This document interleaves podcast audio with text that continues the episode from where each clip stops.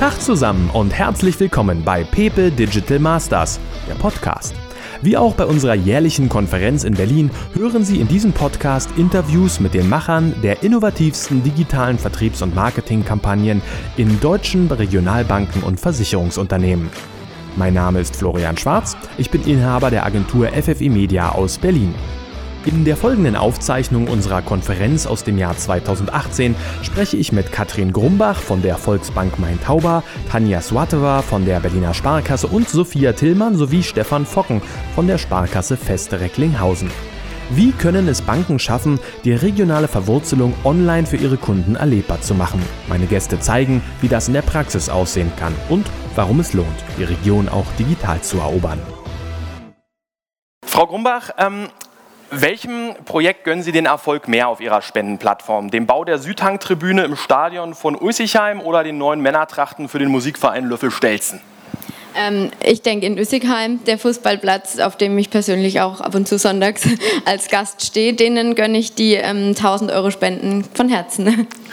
Ist die digitale Abwicklung Ihres Spendenvotings mit mehr oder mit weniger Aufwand für Sie verbunden, als wenn man jetzt ganz normale Offline-Wettbewerbe durchführt? Also für uns ist es mit wesentlich mehr Aufwand verbunden. Mehr? Wir, ja. Genau, also vom ähm, Hintergrund ist es echt mehr Aufwand und wir müssen mit viel mehr Leuten vor Ort in Kontakt treten. Wir müssen viel mehr Support leisten, weil es eben auch für die Vereine technische Hürden gibt, um überhaupt auf das Portal zu kommen. Aber wir haben da die letzten Jahre gute Erfahrungen gesammelt und haben da auch vor Ort unsere Ansprechpartner für die Vereine direkt ähm, platziert, sodass es jetzt im Marketing für uns überschaubar ist. Aber die Kollegen vor Ort haben natürlich den ähm, Mehraufwand und mehr Kontakt, aber auch dadurch mit den ähm, Vereinen und mit den Kunden und mit allen Vereinsmitgliedern. Hm. Stefan Focken, auch Ihre Aktion, der Sparkassen Clubraum, richtet sich an regionale Kulturprojekte. Äh, Sie haben hier aber eine deutlich spitzere Zielgruppe gewählt, Musiker und Bands aus der Region. Wie kam es zu dieser Entscheidung? Ja, also ich glaube, das hat zwei Gründe. Also das, das der erste Grund liegt wahrscheinlich daran, dass wir bei uns im Team mal was machen wollten, was Spaß macht. Also, also das ist natürlich irgendwie völlig spaßig, abends irgendwie mit vielen Bands irgendwo aufzutreten und selber mal auch ein Bier zu trinken. Wir mischen nicht so viel wie die Kollegen von der Volksbank, aber kommen ja aus dem Ruhrgebiet. Der erste Grund ist aber natürlich, dass wir versuchen wollten, ähm, eine Aktion zu machen, die junge Kunden an uns bindet.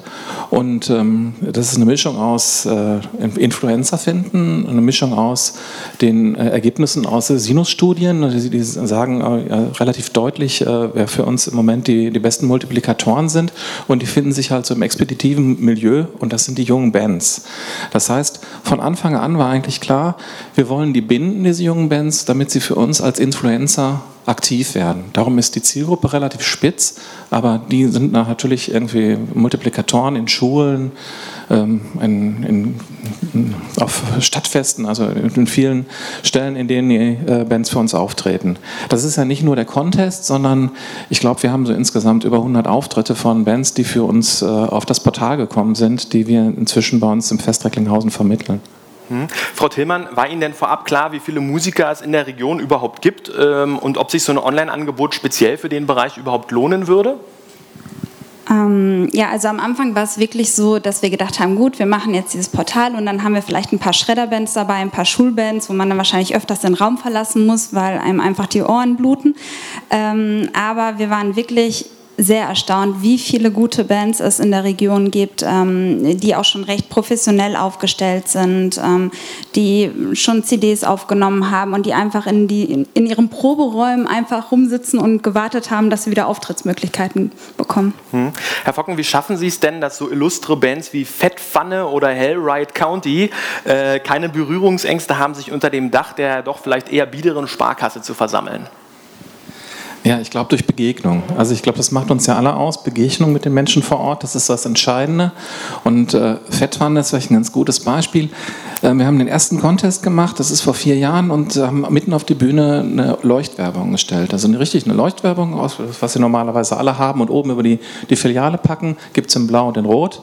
Äh, wir haben die, die rote Variante gewählt und die ersten Bands haben sich beschwert. Das ist da viel zu viel Werbung für die Sparkasse. Und ein Jahr später, nachdem sich rumgesprochen hat, was der Clubraum bedeutet, haben wir die Leuchte wieder aufgestellt, nur war sie war kaputt.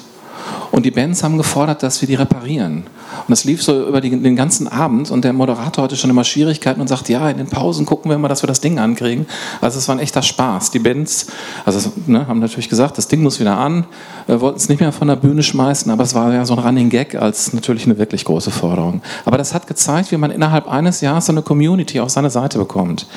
Wir haben von Anfang an Gläsern dargestellt, ihr habt was davon und wir haben was davon, wir wollen mit euch Werbung machen und bringen euch aber in die Öffentlichkeit, das ist eine Win-Win-Situation. Wir haben nie so getan, als würden wir das nur für die Bands tun. Darauf haben sie sich eingelassen und auch fett fand. Ich meine, die sind skurril. Wer, wer Bock hat, einmal auf ein Portal gucken, wer das ist. Ähm, da wundert man sich dann, wie lieb die Jungs hinter der Bühne sind und wie normal die eigentlich sind und das dass sie auch ein Girokonto brauchen. Manson auch immer, habe ich mir sagen lassen. Das soll auch ein ganz äh, spießiger, ja. biederer Typ sein sonst. Das kann sein, ja. Tanja Slatova, Ihre Videoserie Einfach dein Kiez setzt weniger auf Interaktion oder die Förderung von regionalen Talenten, sondern stellt den Berlinern ihre Stadt überhaupt erstmal vor. Erklären Sie mal den anwesenden Gästen, warum ein Pankower nicht weiß, was in Zehlendorf so abgeht.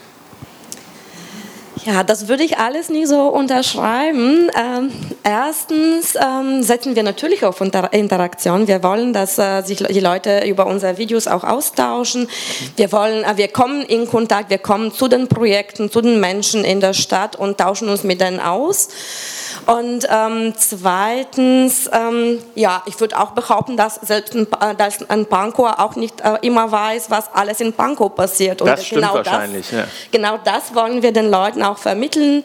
Die, wir wollen die da, dazu ähm, bringen, dass sie ihre Stadt immer wieder neu erfinden und dass ähm, sie auch neue Projekte und neue äh, Initiativen in ihren Kitzen auch entdecken, von denen sie, äh, an denen sie auch partizipieren können und von denen sie auch profitieren können. Erzählen Sie uns mal noch ein bisschen, das weiß ja nicht jeder, wie das in Berlin so ist mit den Kiezen, die Stadt in der Stadt, aus der man oft gar nicht rauskommt. Was ist so Besonderes an den verschiedenen Kiezen?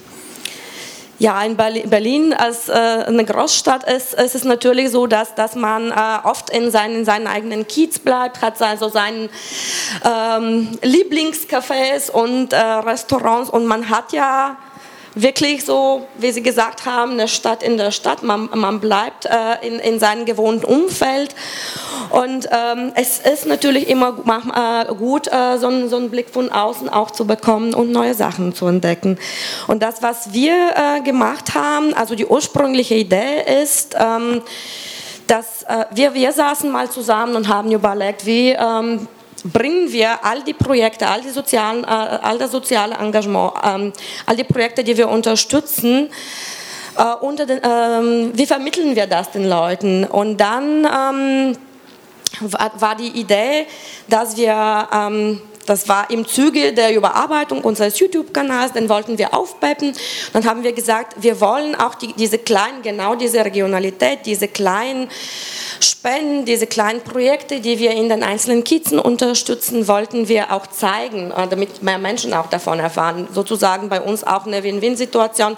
Wir stellen immer Projekte vor, die wir unterstützen. Die kriegen kostenlose Publicity und wir stellen auch Firmenkunden von uns, die innovative äh, Geschäftskonzepte haben. Die haben wiederum auch was davon. Und die Zuschauer haben auch einen Mehrwert, weil wir die Projekte immer so auswählen, dass ähm, sie, ähm, ähm, das sind keine einmalige Geschichten, sondern das, das sind äh, zum Beispiel Projekte, die längerfristig laufen, wo man sich auch für anmelden kann. Das sind Veranstaltungen, die es äh, jedes Jahr gibt. Und, ähm, das Sodass die Videos auch eine gewisse äh, genau. äh, Halbwertzeit haben, sage ich mal, und nicht sozusagen genau. nach drei Monaten nicht mehr aktuell sind. Ja. Warum haben Sie sich äh, als Berliner Sparkasse dazu entschlossen, ähm, Influencer zu nutzen als Moderatoren statt, ich sag mal, eigene Mitarbeiter? Unser ursprünglicher Ansatz war auch nicht unbedingt Influencer-Marketing zu, ma äh, zu, machen, sondern äh, wir, wir, dachten, wir, wir, wollten einfach einen neutralen Moderator haben. Und äh, man könnte jetzt unterstellen, die Zuschauer, wenn sie hören, da sind jetzt Mitarbeiter, werden schon von vornherein äh, ein bisschen ähm, begeistert ja, sein. Bege äh, äh, genau. Und äh, deswegen haben wir gesucht nach Moderatoren und dann kam die Idee, warum jetzt nicht jemand aus der aus dem Netz bekannt ist. Warum versuchen wir es jetzt nicht mit, äh, mit Influencern? Wobei ich muss sagen, das, was wir machen, ist nicht dieses klassische Influencer-Marketing, dass wir uns jemanden einkaufen, der die Inhalte dann auf seine Kanäle platziert sondern wir haben einfach recherchiert, geguckt, was sind so, äh, für uns war es wichtig, dass es jemand ist, der aus Berlin kommt, der Berlin kennt und der Lust auf, die, auf dieses Format hat.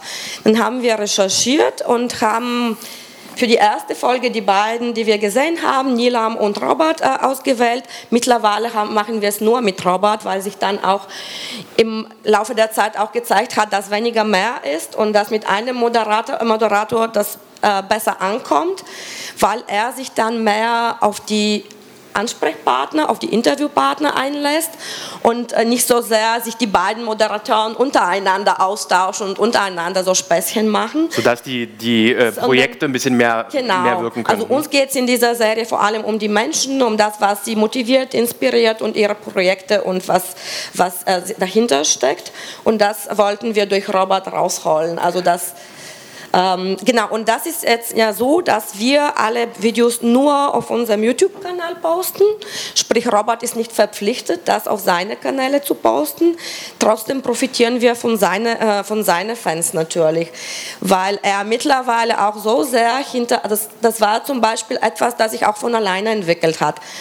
Ähm, jetzt mittlerweile postet er immer von jedem Filmdreh auf Instagram, der postet die Trailer auf, äh, sein, auf seinen Kanälen, der äh, sagt immer ähm, in seinen Videos, wenn eine neue Folge raus ist und dafür zahlen wir nichts extra. Also, also hat er sich sozusagen äh, ist auch so warm geworden und sagt, hey, das genau. ist eigentlich cool, was ich da mache. Genau. Äh, ähm, Arbeitet er da nach einem festen Drehbuch oder kann er die Themen und Inhalte von den einzelnen Videos selbst bestimmen oder sagen Sie, pass auf, heute fährst du nach Neukölln, guckst dir mal Colonia Nova an und danach gehst du noch rüber zur Boulderhalle oder wie funktioniert so der, äh, Auswahl, der Ablauf von der Produktion? Die Auswahl liegt bei uns. Ich mache das Projekt zusammen mit meiner Kollegin Mandy Jans und äh, wir suchen die Projekte aus, wir gucken, was haben wir gerade für interessante Projekte, die wir in letzter Zeit gefördert haben. Zum Beispiel in diesem Jahr sind es alles Projekte, ähm, die aus unserer Jubiläumsaktion, die bei unserer Jubiläumsaktion gewonnen haben. Die Berliner Sparkasse ist dieses Jahr 200 Jahre alt geworden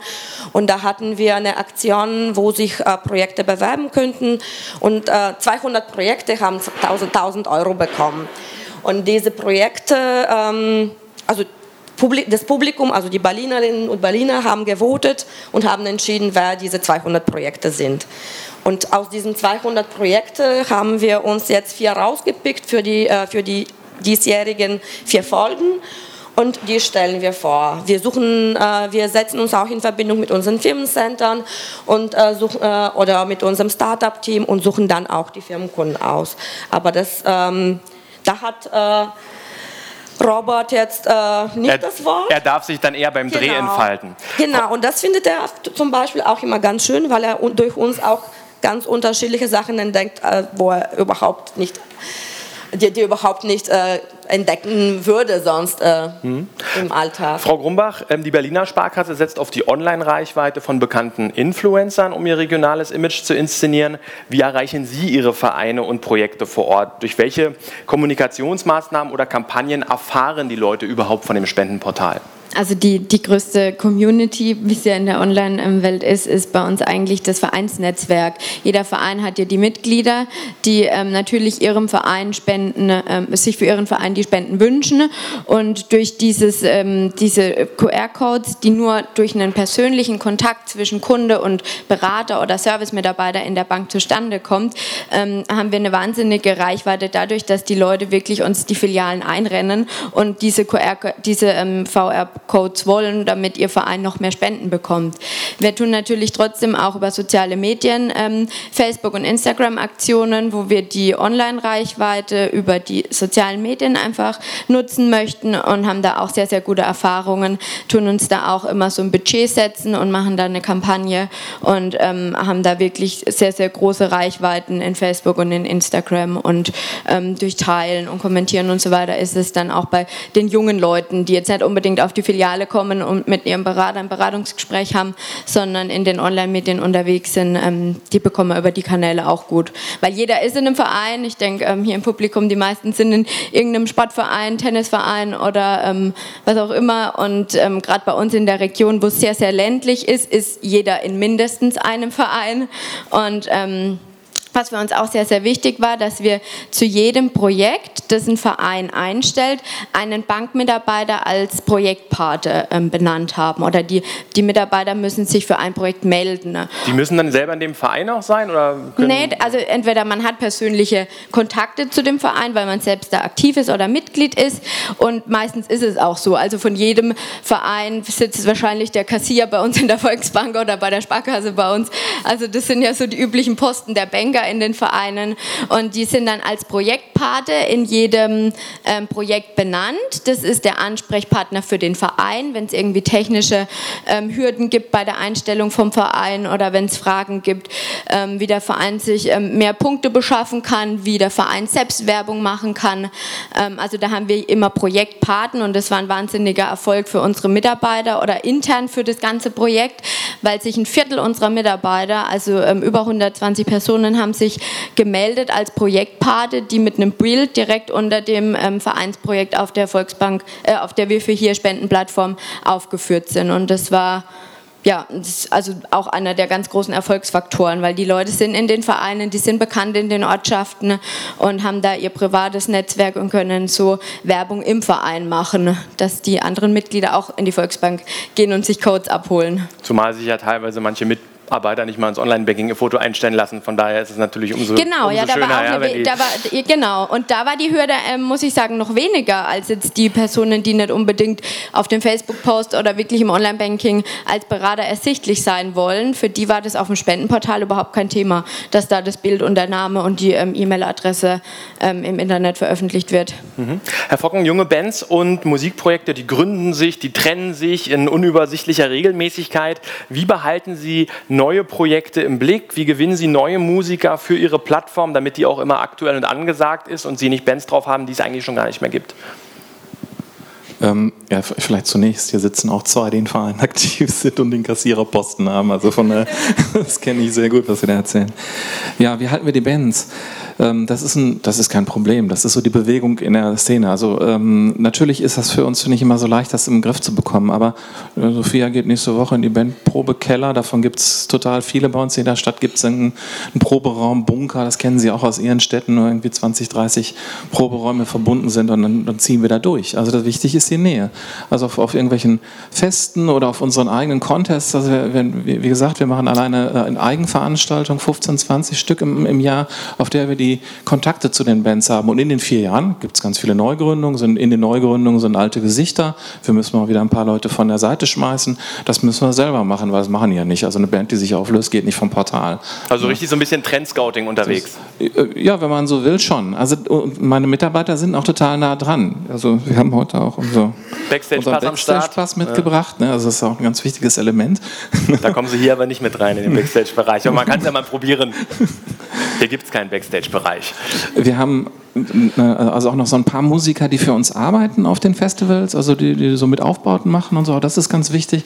Also das ist so eine Vernetzung äh, mit der Szene. Das geht, glaube ich, in Recklinghausen noch ganz gut. Ich glaube, in Berlin ist das ein, bisschen schwieriger, weil da auch eine andere Musikszene existiert. Ich glaube, wir liegen so zwischen Land und Stadt, die hier mit am Tisch sitzen. Also wir kriegen das noch ganz gut im Griff auf, in so, auf so einem halben Million Einwohner leben in unserem Geschäftsgebiet. Die Bandszene ist nicht so unüberschaubar. Übrigens auch ein Vorteil. Ähm, ich habe ja vorhin gesagt, wir wollen Influencer gewinnen, die in die Gruppe sprechen. Die Musiker kriegt man gut in den Griff. Wenn man jetzt sagt, okay, man nimmt stattdessen Sport, könnte man ja auch sagen können. Versucht die, die Sportler an sich zu binden. Es gibt viel, viel zu viele Sportvereine, die sind sich untereinander auch nicht grün, sollte ja auch so sein, ne? so kämpferisch gegeneinander. Das ist in der Musikszene übrigens auch nicht der Fall. Die Musiker, die gönnen sich total viel untereinander. Die feiern auch miteinander hinterher. Das ist irgendwie ganz schön. Das war uns auch nicht so ganz klar, aber das war total nett. Also im Backstage ist immer eine große Party und alle freuen sich immer, wenn der Beste dann auch wirklich gewinnt. Wir haben immer so eine Jury, die besteht auch aus örtlichen Musikexperten. Einer von unseren Mitarbeitern ist auch immer dabei, ist auch nicht unbedingt aus der Marketingabteilung, sondern auch wir versuchen da äh, Kollegen mit einzubinden, die keine Ahnung haben von Musik oder manche haben auch Ahnung. Wir halten uns da immer so ein bisschen zurück, sagen immer so, ja, ja, finde ich auch und so, ne? also wie man das so aus der Schule kennt. Ich bin ja zum Beispiel überhaupt kein Trendscout. Ne? Wenn der neueste, neueste Hit rauskommt, ich finde den am Anfang mal total kacke, dann muss ich ihn 50 Mal hören, dann finde ich ihn auch irgendwann gut. Also mich dürftest du nie in einer Plattenfirma beschäftigen, die würden nur Flops rausbringen. Ne? Also, äh, ja. Hm, Frau Slattewa, hm, wie sind Sie bei der Auswahl Ihrer Influencer vorgegangen? Das ist ja ein Thema Influencer-Marketing, was viele bewegt, auch ein Trendthema generell im Bereich Online-Marketing. Ich frage mal ganz platt, wie bucht man sich denn überhaupt einen Influencer? Schreiben Sie den einfach über Instagram an? Tag, wir wollen ein Video drehen, wie sieht's aus? Oder wie sind Sie vorgegangen? Haben Sie die gecastet? Haben Sie sich verschiedene angeschaut? Wie, wie, wie, wie läuft das? Genau, also wie ich vorhin äh, kurz gesagt habe, wir haben recherchiert, was sind so bekannte äh, YouTuber aus Berlin, weil es damals ja auch um unseren YouTube-Kanal Kanal vor, äh, in erster Linie ging. Und dann, ähm, also normalerweise geht man so vor, dass man, äh, die meisten arbeiten mit einer Agentur zusammen. Da meldet man sich bei der Agentur, sagt, was man sich so vorstellt und dann... Ähm, spricht man, also äh, dann äh, vereinbart mit dem Influencer dann äh, ganz genau, wie viele, wie viele Videos, wie viele Posts auf Facebook, wie viele Posts auf, auf Instagram.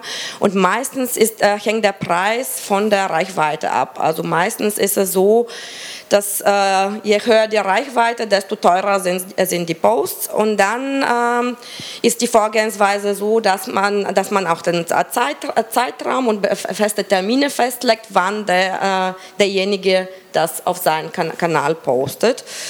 Ähm, ja, das ist sehr kostenintensiv, äh, muss ich mal sagen. Ähm, Schön für Robert Hofmann. Ich meine, neues nee, Auto uns, steht also vor der Tür. Uns, bei uns ging es ganz anders. Ach so. Also, äh, genau, normalerweise ist das in einem fünfstelligen Bereich äh, für so ein wirklich äh, zwei, drei Posts. Äh, wir sind ganz anders vorgegangen. Wir haben einfach mal recherchiert und dachten, ja, wir probieren es mal aus. Äh, haben die Agentur, ähm, mit der wir die, die Videos, die Videos da drehen, einfach gebeten, dass sie sich mit ein paar Ausgewählte in Verbindung setzen und die fragen, ob sie überhaupt Lust auf so ein Projekt haben. Und ähm, wie gesagt, wir haben die am Anfang zu gar nichts verpflichtet. Es war, die erste Folge war wirklich ein Experiment. Wir wollten gucken, wird das funktionieren, kommt es überhaupt an. Wir haben überhaupt nicht mit so viel positiven Feedback äh, auch gerechnet. Äh, wir haben da die Berliner Sparkasse bewusst ähm, eher im Hintergrund gehalten, also sehr dezent kommen sie vor. Man, äh, also überhaupt in den Gesprächen kommen sie auch gar nicht vor mit, den Interviewpartnern, sondern wir haben immer so Texteinblendungen, äh, über die man dann vermittelt, wie äh, mit wie viele bei wie vielen Vereinen wir uns in dem jeweiligen Kiez engagieren, mit wie vielen Kunden äh, wir in, äh, wie viele Kunden wir betreuen und so weiter? Und so Fun Facts zu den einzelnen äh, Engagements. Und da, darüber haben wir so viele positive Rückmeldungen bekommen gleich nach der ersten Folge, dass wir gemerkt haben, das ist der richtige Weg. Und äh, genau, also um zurück zu der Frage zu kommen, also ähm, bei Robert war es wirklich so, der hat gesagt, ich habe äh, ich finde es ein interessanter Ansatz, ich habe Bock auf dieses Projekt und ich will es mit euch versuchen. Dann hat er uns damals auch Nilam vorgeschlagen, weil die beiden befreundet sind. Er meinte, ich will ja äh, es nicht alleine machen, wir machen es ja mit, äh, mit äh, Nilam. Und ähm, wie gesagt, im Nachhinein hat sich äh, herausgestellt, dass äh, hat er auch eingesehen, dass es mit einem Moderator doch besser mhm. läuft. Und äh, der hat aber auch äh, frei, äh, insoweit die, Fre die Freiheit, ähm, dass er ähm, sich nicht verpflichtet fühlt, äh, etwas auf seinem Kanal zu posten, sondern wenn er die Inhalte gut findet, postet er die. Aber Geld bekommt er schon. Geld bekommt ja. er schon, aber das ist wirklich im niedrigen vierstelligen Bereich. Also mhm. Die Videos Ihrer Serie haben jeweils zwischen 10 und 32.000 Aufrufe pro Video und sind somit auch deutlich erfolgreicher als die Videos, die Sie sonst bei YouTube posten.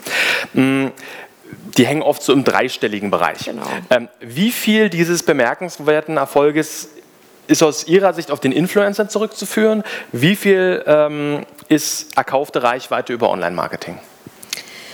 Äh, der Großteil ist natürlich äh, erkaufte Reichweite, aber man merkt schon, ähm, dass vor allem bei den Abonnentenzahlen haben wir das gemerkt. Also sobald Robert irgendwas in seinen Videos auf seinen Kanälen erwähnt, irgendwas postet oder direkt von dem Dreh berichtet, steigen die, die Abonnentenzahlen äh, von unserem Kanal. Und wir haben es wirklich seitdem wir die Serie haben, haben wir unsere Abonnentenzahl fast verdoppelt. Die äh, Reichweite von den Videos selber ist natürlich das meiste gekaufte Reichweite, wobei wir wirklich da, auch da merken, dass die durchschnittliche Wiedergabedauer auch im Vergleich zu anderen Videos extrem hoch ist. Die Videos, äh, die äh, einfach deine Kids-Videos, die sind für, für Inter, fürs Internet relativ lang. Wie also lang sind die so? Die erste war also äh, sechs äh, oder sieben Minuten. Äh, jetzt bei der letzten Serie liegen wir bei 13 Minuten. Mhm. Und, von den, äh, und diese letzte Serie, diese Friedrichshainer Serie, die ist wirklich das, die äh, absolut erfolgreichste. Ja. Mittlerweile hat sie zwei, äh, fast 42.000 Aufrufe und das ist tatsächlich der erfolgreichste YouTube-Werbung, also die wir je geschaltet haben, hat eine Aufrufrate von 70 Prozent, was ähm, heißen würde, dass äh, die Leute sich länger diese äh, Videos anschauen. Die haben bei Werbung immer die Möglichkeit, irgendwann wegzuklicken. Das tun sie nicht. Von den 13 Minuten haben wir eine durchschnittliche Wiedergabe von 8 Minuten bei dieser, bei dieser letzten Serie. Vielleicht mal zur Info, den Erfolg von so einem YouTube-Kanal kann man deshalb immer schwer nur über die Reichweite messen, weil die genau. kann ich mir genau. halt kaufen. Man sagt eigentlich immer, wie viel Views brauche ich für einen neuen Abonnenten. Ja? Danach macht man eigentlich so so seine Erfolgsquote fest und erfolgreiche YouTube-Kanäle sind im niedrigen dreistelligen Bereich. Also ich sage mal so 100, 120 Views, neuer Abonnent. 120 Views, neuer Abonnent. Dann sind sie gut. Nur mal so für den Hinterkopf. Ähm, Frau Tillmann, wie sorgen Sie für Reichweite auf Ihrem Online-Portal? Welche Kampagnen kommen da zum Einsatz? Ähm, ja, also was wir ja auch regelmäßig machen, also es sind nicht nur die Bandseiten, die äh, oder die Bands, die sich auf ihrer Seite vorstellen können, sondern ähm, wir führen auch ähm, regelmäßig ähm, Interviews mit den Bands, wenn es irgendwas Neues gibt, wenn jemand einen neuen Song rausgegeben hat oder ähm, irgendwo ein Auftritt ansteht, ähm, wenn irgendwo ein Stadtfest ist und da treten dann Clubraumbands auf, dann bewerben wir das immer, schreiben Artikel darüber, die Bands Bands, die verlinken das dann eben auch. Jetzt hatten wir letztes Mal eine, die war im Tonstudio, die hatten eine Tonstudioaufnahme gewonnen. Dann sind wir eben da hingefahren, haben Fotos gemacht, ähm, haben ein Interview mit denen geführt, ähm, geschaut, was die als nächstes so vorhaben und das dann eben da mit auf den Kanal ähm, eingebunden. Also sind Sie schon gut dabei, wirklich auch nah an den Bands immer gucken, wie die sich entwickeln, begleiten die sozusagen richtig bei der Karriere? Ja, auf jeden Fall. Also wir sagen denen auch immer, wenn ihr irgendwelche News habt, wenn es irgendwas Neues gibt, berichtet uns davon. Ähm, deswegen, weil wir halt so vernetzt sind, kriegen wir dann natürlich auch mit, wenn sich mal eine Band auflöst. Also ich hatte jetzt vor kurzem eine, die war eine meiner Favoriten, die haben sich leider aufgelöst. Ähm, und äh, da wusste ich es schon so eine Woche vorher, weil ich dann eben angefragt hatte, ob die irgendwo auftreten könnten. Und dann hieß es, ja, hm, wir müssen mal gucken, wir haben da ein bisschen Stress mit dem Sänger. Ähm, das sieht so aus, als würden wir das nicht mehr weitermachen. Und dadurch bekommt man das halt mit durch den regelmäßigen Austausch. Mhm. Frau Grumbach, äh, zur Abstimmung auf Ihrem Spendenportal benötigt man diese VR-Punkte, die Sie schon angesprochen haben was sind die sozusagen wert? Also ein Punkt eine Stimme oder zehn Punkte eine Stimme oder wie muss ich mir das vorstellen? Nee, also 500 Punkte sind 5 Euro. Mhm. Also der Berater hat diese Codes auf seinen Visitenkarten, auf der Rückseite seiner Visitenkarte gedruckt und nach jedem Beratungskontakt oder persönlichen Kontakt gibt er seinem Kunden bis zu maximal fünf Stück. Also da haben wir auch eine Obergrenze festgelegt. Ein Kunde bekommt maximal fünf Codes. Das sind dann ähm, 25 Euro. Dem einen gibt man halt nur drei, der nächste kriegt halt mal gar keine, wenn es kein erfolgreicher Termin war oder einer, der schon ähm, ständig. das überlassen wir auch den ähm, Beratern vor Ort, äh, wie sie die Codes vergeben Also wir haben da Richtlinien festgelegt, aber die sind da komplett flexibel. Also sie sind nicht dazu verpflichtet, jedem Kunde einen Code mitzugeben, außer ein Kunde kommt direkt und fragt nach Codes. Dann landet es ja in der Regel beim Service-Mitarbeiter und ähm, die haben, Kollegen haben Service-Codes, die sind nur 2 Euro wert, also nur 200 Punkte und da muss immer auch das Gewinnsparlos mit dem Kunden erklärt werden. Wir wollen natürlich auch mehr Gewinnsparlose, bedeutet größerer Spendentopf, also mehr ähm, Spendenvolumen, über das unsere unsere Kunden dann auf dem Portal entscheiden können. Also sind da auch immer ähm, dran bedacht, die Gewinnsparlose ähm, das heißt, mitmachen, mitmachen können aber tatsächlich nur Kunden. Ich kann also jetzt nicht sagen, ich bin im regionalen Handballverein und bin kein Kunde Nein, also auch Nichtkunden. Das war auch unser Ziel. Nichtkunden, die ja auch in den Vereinen ähm, eben aktiv sind, in die Volksbank zu holen. Und sowohl als äh, in der Filiale vor Ort als auch auf den Online-Medien können Kunden und auch Nichtkunden von uns diese VR-Punkte bekommen. Und das merken die Filialen ganz extrem, dass sie sagen, da kommen Leute rein, die habe ich noch nie gesehen und kommen wirklich genau wegen diesen Spendencodes für den Heimat- und Verschönerungsverein im Ort. Hm. Warum haben Sie diese äh, gefühlte Schwelle mit den VR-Punkten eingeführt. Das hätte ja auch, man hätte auch einfach sagen können, okay, komm auf die Webseite, stimm ab, was weiß ich, gib deine Handynummer ein oder deine E-Mail-Adresse, vote, fertig. Weil wir eben diese Verbindung zwischen der Online-Plattform und der Filialwelt schaffen wollten. Wir wollten mehr Beratungskontakte oder allgemein persönliche Kontakte für die Mitarbeiter vor Ort generieren und da ist es der beste Weg, wenn der Kunde erstmal in die Bank kommen muss, um ähm, sich seinen Code abzuholen zum Berater oder zum Service-Mitarbeiter. Also es besteht immer ein persönlicher Kontakt, ausgenommen sind jetzt diese Facebook- oder Instagram-Aktionen, wo es eben über die Online-Plattformen geht. Ansonsten ist immer ein persönlicher Kontakt oder bei Kundenveranstaltungen geben wir auch äh, diese Punkte dann eben aus. Wenn wir in dem ähm, Filialbereich eine Veranstaltung haben, sind die Berater vor Ort, die haben ihre Visitenkarten einstecken, die sie dann auch dort unter das Volk bringen. Und, ähm, Können Sie eigentlich auch messen, ne? welcher Berater besonders agil dann ist? Ja? Also natürlich, also wir haben da sämtliche Auswertungstools. Also wir sehen ganz genau, ähm, welche Codes von welchem Berater werden für welches Projekt oder werden kommen von dem einen Berater in eine andere Landingpage. Also wir sind da auch auswertungstechnisch, kann man viel machen. Da kann Mark Zuckerberg noch einiges lernen. Herr Fockern, von den Musikern mal abgesehen, welchen Mehrwert haben Ihre Kunden vom Sparkassen-Clubraum? Welche Punkte erhoffen Sie sich fürs Imagekonto der Sparkasse? Ja, fürs Imagekonto. Ähm, ich wollte vielleicht noch mal ein bisschen was zu den Kanälen sagen. Also wir ähm, nutzen, für, ähm, nutzen den Clubraum und die Inhalte des Clubraum, Clubraums auch für, für Geldautomaten und für KAD-Bespielung. Das hört sich jetzt erstmal ein bisschen lapidar an, aber die klassische Werbung auf diesen Geräten wird ja inzwischen von unseren Kunden kaum mehr wahrgenommen. Ich glaube, das ist bei allen so. Bei, bei dieser Geschichte ist es so, dass die, die, die Bands, wenn die am Geldautomaten kommen oder ihre Freunde, das knipsen, das abknipsen und auf Facebook posten oder auf auf Twitter.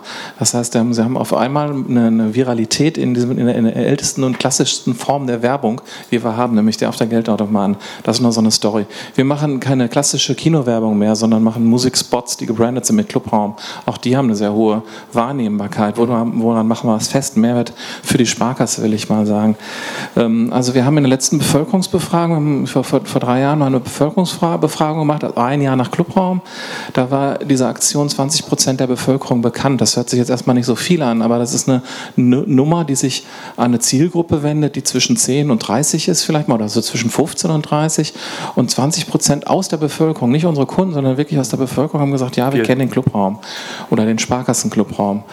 Ähm, das fanden wir erstmal ein ganz enormes Reichweitenergebnis. Ähm, und, und, was für uns natürlich dann wirklich einzahlt, ist die Tatsache, dass wir in den letzten vier Jahren, also Clubraum ist nicht die einzige Jugendmarktmaßnahme, die wir umsetzen, aber sicherlich eine unserer wichtigsten oder wenn nicht sogar die wichtigste, konnten wir unseren Anteil, äh, unseren Marktanteil deutlich steigern. Also wir haben in den letzten vier, fünf Jahren nochmal 16 Prozent draufgelegt. Also da, wo die Online-Banken immer sagen, sie graben uns das Wasser ab, das können wir eigentlich so nicht feststellen.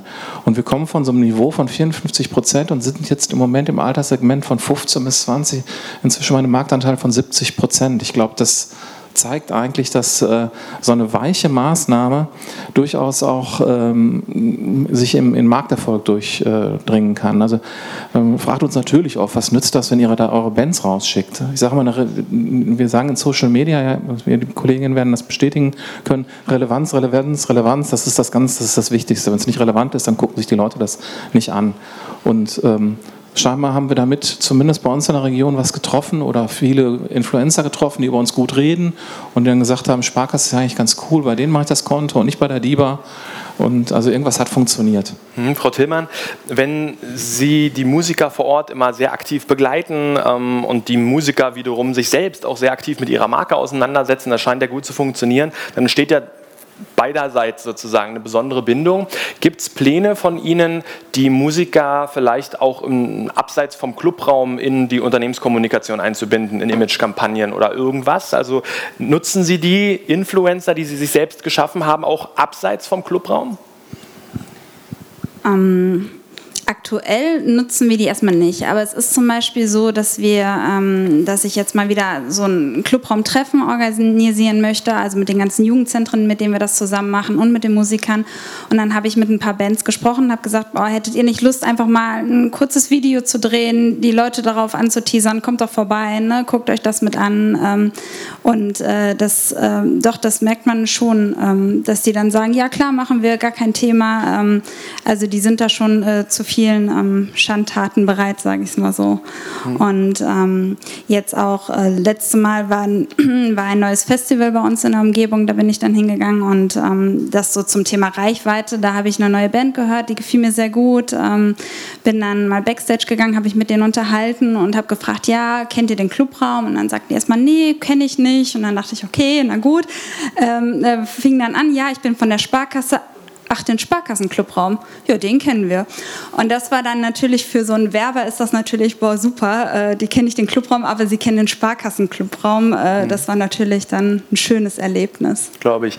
Äh, Frau Grumbach, ähm, welche Möglichkeiten sehen Sie denn, Ihre Gewinnerprojekte auch äh, fürs Image äh, der Bank noch so ein bisschen hinten raus auszuwerten? Also ich sag mal, auch vielleicht Videos von denen zu drehen, Fotostrecken einzusetzen von den realisierten Projekten. Was machen Sie hinten raus oder endet sozusagen die Kommunikation mit dem Gewinn?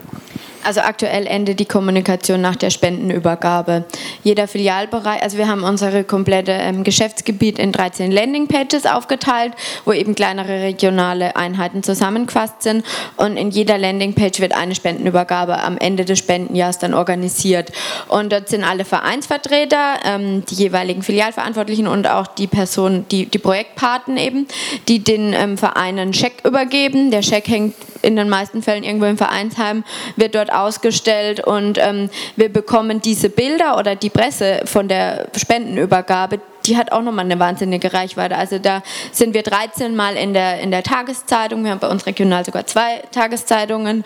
Ähm, die Vereine posten das auf ihren Facebook-Seiten, die machen das in ihren eigenen ähm, Amtsblättern in ihrer Ortschaft. Und also wir selbst geben dem Verein da auch die Möglichkeit mit ähm, Presseartikeln und Musterposts an die Hand.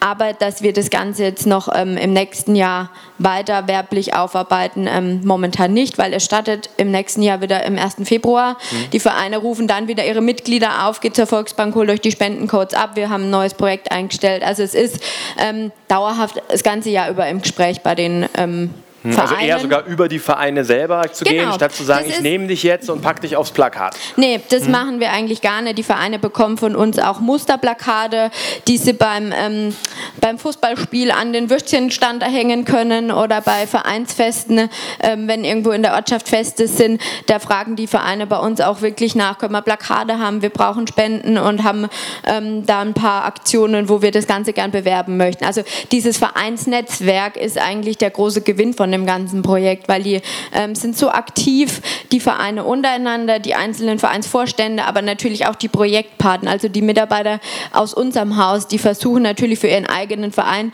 so viel Spendengelder wie möglich ähm, abzuräumen. Und das ist eigentlich so ähm, mit der Schlüssel zum Erfolg, dass jeder das äh, Spendenportal kennt und jeder weiß, bei der Volksbank gibt es diese Codes und auch dafür Werbung macht, weil der natürlich persönlich und emotional auch mit dem Verein dann verbunden ist. Und sicher über jede Spende freut.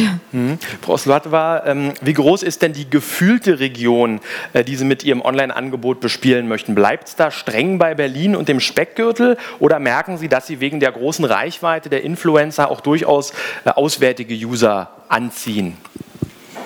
Ich würde ja sagen, also das ist hauptsächlich bei, bei Berlin bleibt. Ähm, aber beim Internet kann man das immer nicht so äh, einschränken. Also da sind natürlich, also wenn man sich jetzt äh, anguckt, äh, von wo die, die Zugriffe sind, ist natürlich hauptsächlich Deutschland und Berlin. Aber es ist natürlich, die Serie ist auch für Berlin-Besucher interessant, die sich einfach mal umgucken, was könnte ich jetzt bei meinem Berlin-Besuch machen. Und ähm, von daher sind wir offen, aber grundsätzlich wollen wir die Berliner erreichen und dann zeigen mit der Serie, dass wir uns, ähm, dass wir auch in den ähm, Kiez, einzelnen Kiezen verankert sind, dass wir uns dort auskennen, dass wir dort auch vor Ort sind und ähm, deren Ansprechpartner sind und dass äh, wir auch ein paar Geheimtipps für Sie äh, trotzdem parat haben. Hm, kennen Berlin halt wie Ihre Westentasche. Herr Focken, ähm, jetzt könnte man über die Online-Medien ja sehr gut auch Live-Inhalte spielen. Ich sag mal äh, Konzertübertragungen, Backstage-Berichte über die Story-Funktion und so weiter. Ähm, bieten Sie das an? Nutzen Sie das schon? Ist das in Planung? Ja, das, ähm, ich sag mal, planen tun wir das immer, ist völlig klar. Das bindet natürlich relativ viele Ressourcen. Man braucht Leute, die sich damit auskennen. Wenn man sich die dazu holt, dann ist das relativ teuer, also wenn man die einkauft. Ähm, ein paar Mal haben wir das gemacht und stellen aber dabei fest, dass, äh, so der, also dass die Reichweite nicht erheblich höher wird, als wenn wir es verzögert oder versetzt ins Netz bringen. Also der, der Gewinn ist noch nicht so groß und wir üben auch noch ein bisschen mit einer eigenen Ausstattung. Ähm, demnächst eine größere Personalausstattung, dann können wir vielleicht auch mal ein bisschen mehr experimentieren in die Richtung. Aber es gibt immer tausend Ideen, was man machen kann. Also, und man muss ja mal ein bisschen genau überlegen, was kann man noch der, der eigenen Abteilung zumuten, was, was kostet noch viel Geld. Also, man muss ja mal versuchen, so ein Verhältnis zwischen diesem Hobby-Clubraum ja, und, und dem, dem Ertrag für die Sparkasse dabei zu, zu finden. Ich will nochmal kurz auf Ihre Frage vorhin eingehen. Also, was nützt das dem Vertrieb? Das war ja so ein bisschen ging das ja in die Richtung. Also, wir haben immer mal überlegt, machen wir mal ein, ein Produkt wie ein Sparkassenkredit, äh, ein Schlagzeugkredit zum Beispiel, könnte man sich ja, ist ja sehr naheliegend. Aber dann sagen die Produktverantwortlichen, die Summe ist zu klein. Oder wir haben mal überlegt, ob wir sowas machen wie eine, eine gefüllte Prepaid-Karte, die man kaufen kann. Da hat dann der Geldwäschebeauftragte ein Problem mit. Also so bei, bei diesen Produktideen, die wir haben, ähm, wo man sagen kann, das passt irgendwie gut in die Jugendszene. Das muss ja jetzt nicht, nichts mit Band zu tun haben. Das kennen Sie vielleicht auch noch. Also immer, wenn wir schöne Sachen in der Öffentlichkeit machen, da sind ja eben ganz viele Leute heute an Bord, die dann irgendwie viel fürs Image tun. Dann kommt man die Frage, was nützt das im Vertrieb? Da muss ich echt mal sagen, macht mal Produkte, mit denen wir das machen können. Also das ist jetzt ein bisschen schmutzige Wäsche waschen, aber ich glaube, das gilt für die gesamte Branche. Es hm. gibt manchmal auch teure Instrumente, ne? so, eine, so, eine, also eine alte äh, Gibson Les Paul oder so, da kann man schon ein paar tausend für loswerden. Ja, also natürlich kann man Kredite für teure Instrumente machen, das ist jetzt in diesem Fall nicht unsere Zielgruppe. Ja, wir machen auch viel mit älteren Bands, äh, die, die können wir dann ansprechen auf große Kredite. Wir haben auch tolle Produkte, wie die App oder sowas, aber äh, das ist alles nichts, womit man jetzt sagen kann, man kann man unheimlich uh, unmittelbar Vertrieb mit verbinden. Also das ist nur Luft nach oben. Vielleicht hat ja heute eine tolle, jemand eine tolle Idee. Nehmen wir mit. Gerade vor dem Hintergrund der Globalisierung äh, und weltweiten Krisen suchen ja viele Menschen ihr Glück wieder im Kleinen äh, und in der Region. Ähm, auch im Netz gibt es eine immer stärkere Tendenz dazu, regionale Inhalte zu spielen. Ihre drei Projekte sind beste Beispiele dafür. Frage an Sie alle. Wie schätzen Sie die weitere Entwicklung ein? Wird alles noch lokaler wieder werden? Wie sollten Regionalbanken das Internet nutzen, um ihren Kunden diese hm, regionale Präsenz im Geschäftsgebiet zu vermitteln, über ihr Projekt hinaus? Hinaus? Äh, ich habe das Mikro schon am Mund. Ne? Also, äh, also das eine ist, dass wir bei unseren Bands einen gewissen Erfolg auf dem Portal haben, weil sie nicht im YouTube-Channel verschwinden. Also es sind 120 Lokale da werden sie gefunden und nicht eine Million oder was weiß ich, in Tausenden von Stunden zu suchen, sondern sie finden sich in so, einer, in so einem einzelnen Kanal. Äh, das ist ein Vorteil. Also ich glaube, das gibt zur Regionalität. Das Zweite ist, wir werden jetzt auf, auf Spotify und dieser einen eigenen Clubraumkanal gründen. Das heißt, da werden wir auch den Bands, die vielleicht überhaupt nicht die Möglichkeit haben oder gerade aus dem Keller kommen, die Möglichkeit bieten, ihre Songs bereits auch weltweit zu veröffentlichen. Mhm. Also ich denke mir, dass es auch so einen Trend gibt, dass ähm, lokale Angebote Angebote auch äh, im, im, im Netz sich klarer wiederfinden lassen, auch auf den weltweiten Angeboten. Also so ein bisschen gibt es das ja schon so auf Facebook, dass man so, so Stadtkanäle hat und sowas. Aber ich glaube, auch bei dieser oder bei YouTube wird dieser Trend in diese Richtung gehen. Und das deuteten Sie vorhin auch an, wir werden natürlich auch als Kreditinstitute immer deutschlandweiter Konkurrenz bekommen. Also im Moment gibt es noch so ein bisschen das Regionalitätsprinzip, das bricht sich durch die Online-Aktivitäten von uns allen natürlich auch ein Stück weit auf.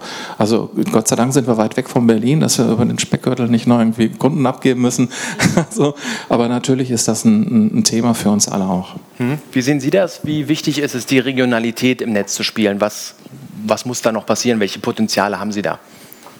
Ich denke, also für uns ist es wichtig, das Ganze zu verknüpfen, die Regionalität vor Ort in der Filiale mit dem persönlichen Kontakt und eben dann den, die Überleitung in die Online-Welt. Und das schaffen wir ganz gut durch unser Portal. Also selbst die Zielgruppe, die nicht affin ist direkt für die App, die hat sich vielleicht schon mal auf unserem Wir für hier Portal bewegt, hat dort selbst die Spenden eingelöst und ähm, nimmt dem Ganzen dann auch so eine Hemmschwelle. Also dass die Leute wirklich immer digitaler werden und auch gerade die älteren Zielgruppen, ähm, das merken wir jetzt auch ganz extrem, dass das wirklich auch Aufschwung gibt für ähm, die Klickzahlen und so weiter auf unseren Homepages und in den Apps.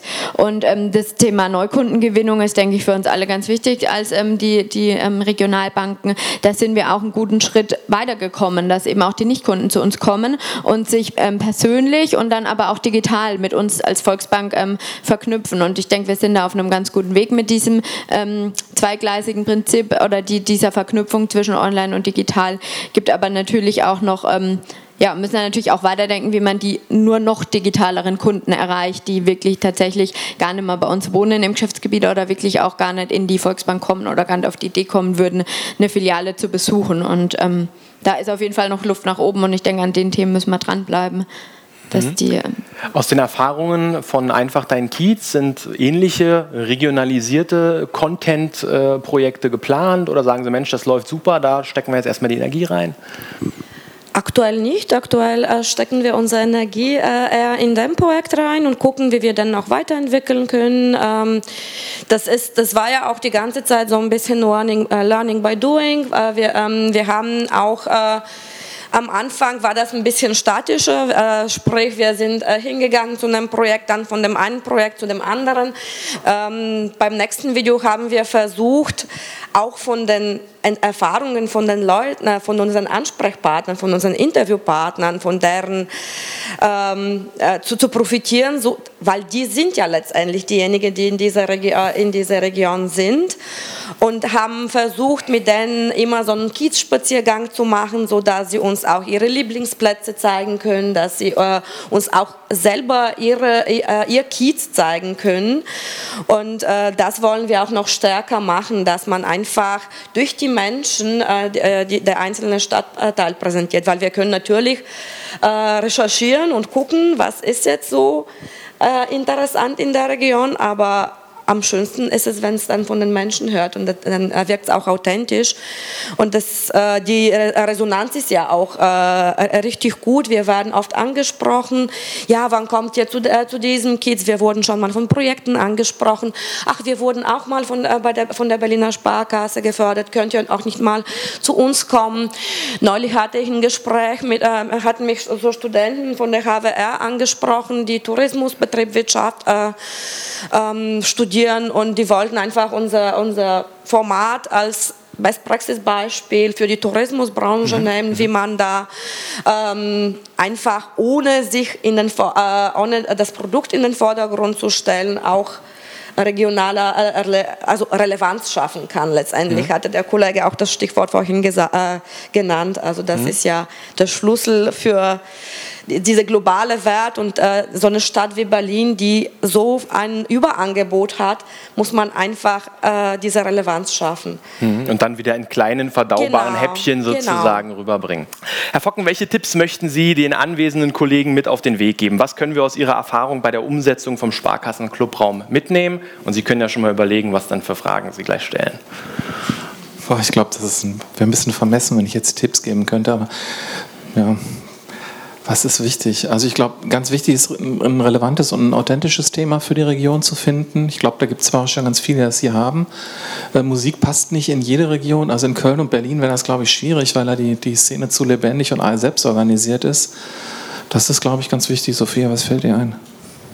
Wie du schon sagtest, ähm, man muss halt schauen, was am besten ähm, zu der Region passt und natürlich auch zu der Zielgruppe, die man dann ansprechen möchte. Und ähm, ob man jetzt, ähm, wie wir, sich dann ein bisschen an den Sinusmilieus hält und schaut eben, wie bekommt man eine bestimmte Zielgruppe durch die Musiker als Influencer ähm, ein bisschen mehr näher zur Sparkasse daran gebunden oder ähm, ob man ähm, direkt die Zielgruppe selbst anspricht. Also ich glaube, da, da, muss man für jedes Institut selber einmal schauen, was einem zu einem am besten passt.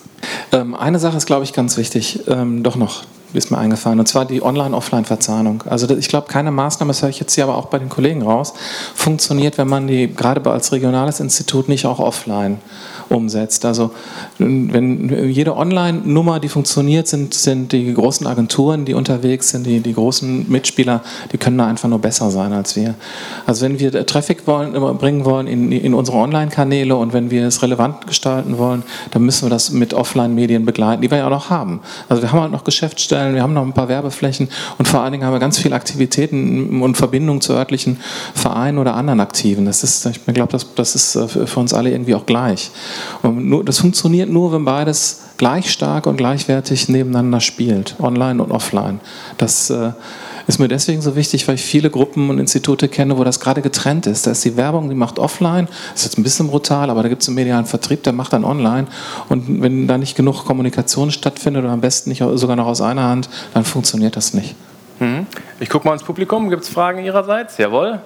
Fabian Büttger von der Sparkasse Gera Greiz. Leiter medialer Vertrieb und was war das Add-on? Digitale Innovation. Und digitale das ist bisher nur der Arbeitstitel. Zwei Fragen. Äh, einmal an die Sparkasse Fest Recklinghausen. Zum einen, wie wichtig war eine gut funktionierende und vor allem frisch aufgebaute Landingpage, die ja zumindest jetzt, wenn ich jetzt an das Intro denke, wirklich ein bisschen was hergemacht hat? Und die zweite Frage an die Berliner Sparkasse. Sie haben vorhin kurz erzählt, Sie haben tatsächlich, tatsächlich in den Videos, die die meisten Klicks verursacht haben, so 10 bis 20, 30.000 Klicks. Ähm, haben Sie Werbung eingeschaltet? Das sind dann die zwei Fragen, die ich habe. Und wenn dann welches Modell, sprich, ob Sie tatsächlich sagen, na gut, ähm, wenn dann bei 30.000 Klicks vielleicht noch ein Euro rumkommt, nur was ähm, ja, die Klickrate angeht, ähm, ist immer eine gute Frage, äh, die der Vertriebsvorstand dann gerne beantwortet haben möchte. Die Frage zur Online-Werbung hatte sie schon beantwortet. Also die Reichweite ist eingekauft. Das ist Online-Werbung, die geschaltet ist. Genau, wir schalten ähm, einmal äh, YouTube-Werbung. Äh, die, die meisten Klicks kommen auch von YouTube.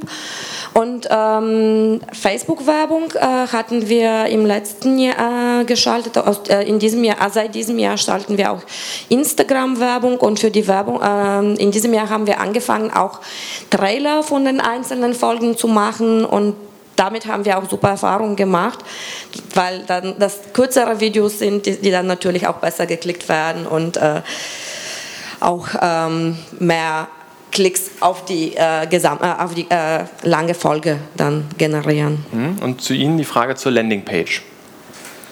Ja, also ich ähm, würde mal sagen, das Wichtigste für einen Clubraum ist schon mehr die Offline-Arbeit, aber die, die, die Landingpage hält die Community zusammen. Also das ist so ein, so ein Bindeglied, da, da, trifft man sich so ein Stück weiter, erfährt man, was die anderen machen. Wir haben eine unheimliche Dynamik inzwischen der Veranstalter untereinander, viele Jugendzentren, die sich jetzt kennen und über die, die, die Seite auch austauschen, mitkriegen, was bei den anderen läuft und vor allen Dingen auch unter den Bands. Also Neugründungen in, in, in den also sich auflösenden Schülerbands finden ganz oft innerhalb dieser neuen Community statt. Also inzwischen kann man es fast sagen, dass, da gibt es originelle Stories zu erzählen, Presse bei uns berichtet, äh, dass die, die Sparkasse Clubraum-Aktion inzwischen so eine Art Community-Band ist. Also regionaler Talentepool, wo die sich dann untereinander auch nochmal neu gründen miteinander. Genau, so. also äh, so nach dem Motto, wer dabei ist, der kennt die anderen auch ganz schnell und man findet auch mal einen Schlagzeuger über die Community und so. Also das ist, äh, das ist ganz witzig und natürlich sehr lebendig. Und dafür ist natürlich das, das Portal enorm wichtig. Und da sieht man, wer existierte und wer existierte nicht mehr, wer hat mal was erneuert und wer hat was nicht erneuert, wer ist cool. Viele spielen in vielen Bands, muss man ja auch sagen, bei diesen kleineren. Das zweite ist, ähm, wenn wir mit Online-Portalen an den Start gehen, das machen wir öfter mal, dann darf man ruhig den Mut haben, mit dem Pareto-Prinzip vorzugehen. Also 80-20 reicht. Das darf ruhig mal, ne, also äh, wir sind ja sowieso irgendwie die, die, die Beta-Tester-Generation überhaupt, das darf man sich auch da leisten. Wir neigen ja als Sparkasse ganz oft dazu, irgendwas erstmal perfekt zu machen. Und ich glaube, es ist bei der Volksbank auch nicht anders. Und wenn es dann perfekt ist, wieder out. Also das ist ja nur ganz oft unser Problem. Also ein bisschen fertig machen mit einem Freelancer, wenn es nicht richtig funktioniert, gerade in der Szene nimmt einer es keiner übel. Aber man ist an den Start und lernt. Und was dann der nächste Schritt wäre, wenn es nicht funktioniert, wieder rausnehmen. Also man darf auch mal scheitern, man darf auch mal einen Fehler machen. Und wenn man jetzt so richtig ne, drei Jahre entwickelt hat und alles irgendwie, die ganzen Tests sind durchgelaufen und Programmeinsatzverfahren ist gelaufen, OPDV-Menschen haben sich auch dazu geäußert und so. Also dann darf es ja nicht mehr scheitern, weil dann war es total teuer. Und das ist, also da würde ich auch echt sagen, Leute, ein bisschen mehr Mut, haut mal was rein, holt euch eine blutige Nase beim Vorstand. Wenn es funktioniert, freut er sich. Blutige Nase plus Freude ist immer schön. Ne? Und äh, wenn es nicht funktioniert, dann ausnehmen. Also wirklich Pareto-Prinzip, einfach mal machen. Das ist, glaube ich, ein ganz wichtiger Appell. Gerade online. Wenn es nicht so richtig funktioniert, macht doch nichts. Das war Pepe Digital Masters, der Podcast. Und wer die Macher der innovativsten digitalen Vertriebs- und Marketingkampagnen bei Banken und Versicherern einmal persönlich treffen möchte, der sollte sich jetzt seine Tickets buchen. Für die Pepe Digital Masters am 5. September 2019 in Berlin. www.pepe-digital-masters.de